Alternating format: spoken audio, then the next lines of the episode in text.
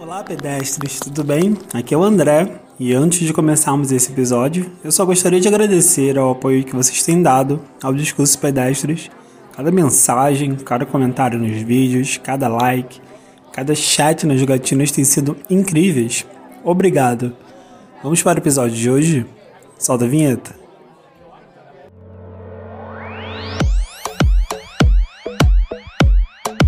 Você está ouvindo ao podcast do Discursos Pedestres, com Tamar Bedran e André Severino. Siga arroba Discursos Pedestres no Instagram.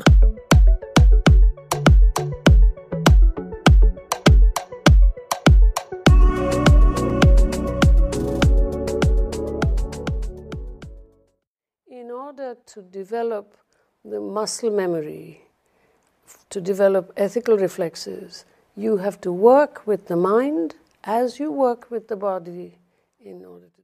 Nascida em 24 de fevereiro de 1942, Gayatri Spivak é uma crítica e teórica indiana, mais conhecida por seu artigo Pode o Subalterno Falar? na versão em português, considerado um texto fundamental sobre o pós-colonialismo, e por sua tradução de Of Gourmetology de Jacques Derrida. Spivak leciona na Columbia University, na qual atingiu o nível mais alto do corpo docente, em março de 2007. Erudita prolífica, ela viaja e ministra palestras por todo o mundo. É membro visitante do Center for Studies in Social Sciences de Calcutá. Graduou-se em inglês pela Universidade de Calcutá. Posteriormente, fez seu mestrado e doutorado na Universidade de Cornell, nos Estados Unidos. Sua tese, focada na obra e na vida do poeta irlandês Yeats, foi orientada pelo renomado crítico literário Paul de Man. Reconhecida primeiramente por suas traduções de Derrida, tem por característica a transição por diferentes áreas do conhecimento. A professora titular da área de estudos literários da Faculdade de Letras da UFMG, Sandra Regina Goulart Almeida, uma das tradutoras de Pode o Subalterno Falar para o português, no prefácio da mesma afirma sua crítica de Spivak, né, de base marxista, pós-estruturalista e marcadamente desconstrucionista, frequentemente se alia a posturas teóricas que abordam o feminismo contemporâneo, o pós-colonialismo e, mais recentemente, as teorias do multiculturalismo e da globalização.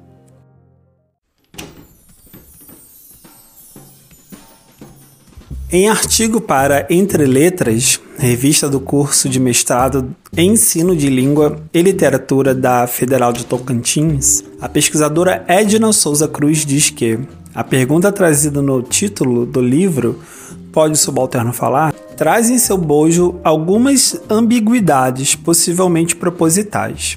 Olha que interessante, gente. Ao analisarmos o título original em inglês, Can the Subaltern Speak? Observamos que a autora, ao usar can e não may, deixa o leitor a livre inferência sobre o sentido do verbo modal can. Queria ela perguntar se o subalterno pode, no sentido de permissão, falar? Ou se esse subalterno pode, no sentido de saber, ser capaz de falar? E mais, estaria ela surpresa ante a possibilidade de um subalterno falar? A tradução para o português dessa pergunta não nos leva a tantas outras, mas o título original da mesma leva o leitor a enveredar por um labirinto à procura de pistas sobre a intenção da autora, as intenções do livro. A tarefa de se fazer entender através da língua do outro é um desafio que a escritora indiana deixa claro já desde o prefácio do seu livro, apresentado por Almeida. Tal tarefa, segundo a autora, é mais árdua para o tradutor, o qual, abre aspas, tem por ofício o papel desconcertante de fazer falar o texto de outrem, em um constante processo de adiamentos, aproximações e, sobretudo, negociações. Fecha aspas. Spivak fala isso na página 9 do livro.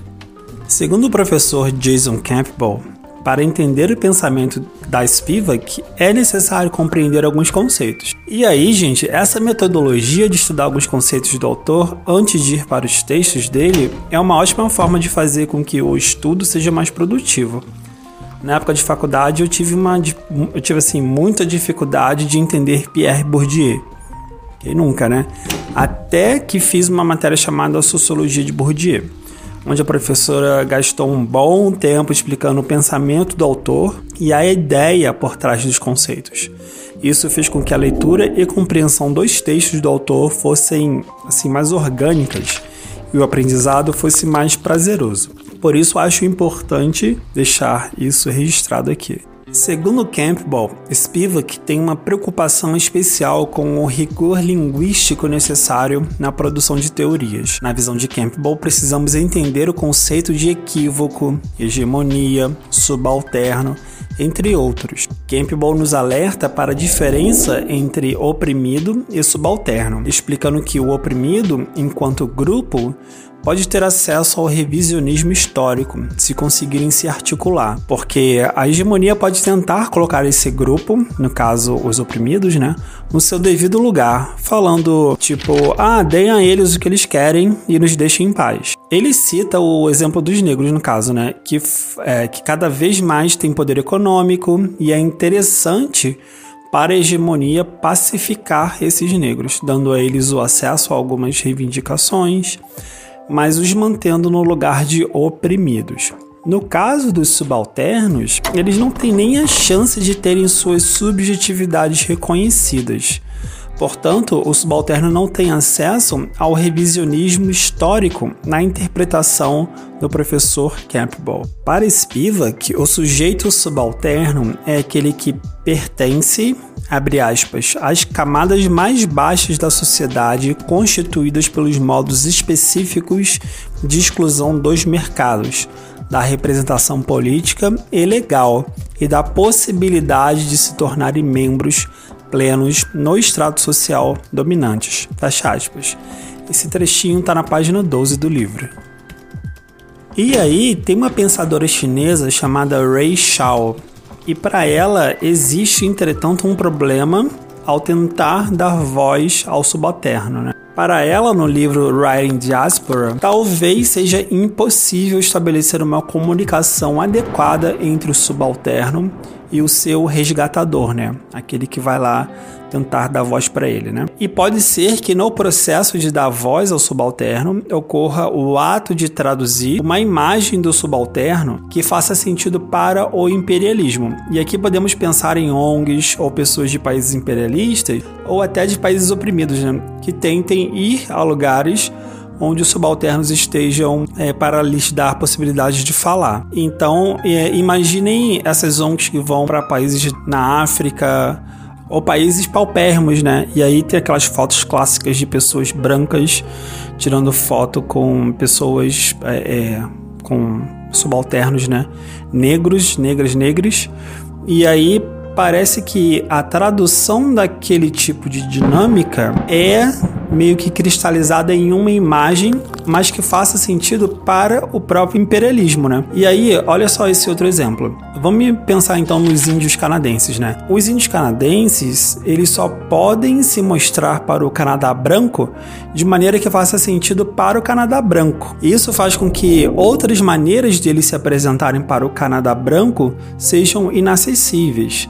Então, imagina eles apresentando reivindicações para o grupo deles, sabe? O Canadá branco não iria aceitar isso, mas o Canadá branco aceita, talvez que em dias de festividade, dias específicos, esses índios canadenses se apresentem, se mostrem, mas só de uma forma que faça sentido para o Canadá branco. E aí a Spivak, em entrevista para um canal, disse que a sua luta é a luta de que para que os subalternos tenham infraestrutura para acessar o Estado. Uma das maneiras que ela tem de fazer isso é por meio de, do letramento desses grupos. E ela faz isso há muito tempo já, né? Então a Spivak vê na educação um caminho para que algumas lógicas perversas sejam invertidas. E em reconhecimento da sua trajetória, ela foi premiada né, em 2000 2012 com o prêmio Kyoto. É o equivalente japonês ao prêmio Nobel na área de filosofia e letras, né? Com o argumento de que sua obra fala das humanidades contra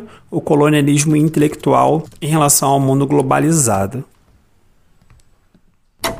Bom, esse episódio fica por aqui. A Spivak é uma das autoras mais incríveis assim que eu pude ter o prazer de encontrar. Essa é uma das primeiras vezes que eu leio coisas da Spivak. Eu tive que pesquisar bastante né, para poder fazer esse podcast. E aí, como é um podcast que ele fala mais sobre biografias, eu acho que não vale muito a pena a gente se aprofundar. Mas, quem sabe, em outras oportunidades, lá no Discurso Pedestres, a gente consiga ler alguma coisa da Spivak e aprender mais coisas, porque ela é bem complexa, mas muito interessante de ser estudada. Quem sabe a gente chama alguém que entenda do assunto também e a gente troca mais ideias sobre a Spivak. Bom, gente, gostaria de agradecer muito você que ficou até aqui ouvindo esse podcast. Não esqueça de curtir as nossas redes sociais lá, né? É, o Instagram, arroba Discursos Pedestres, no Twitter, arroba blog do Discursos. Também joga com a gente na Twitch, às terças, quintas e sextas-feiras. A nossa programação tá no nosso site, você pode baixar lá em PDF www.discursospedagem.com ou você pode é, ver lá no nosso Instagram, que está lá nos destaques, a programação de fevereiro. Muito obrigado por tudo, um abraço e até o próximo podcast. Tchau!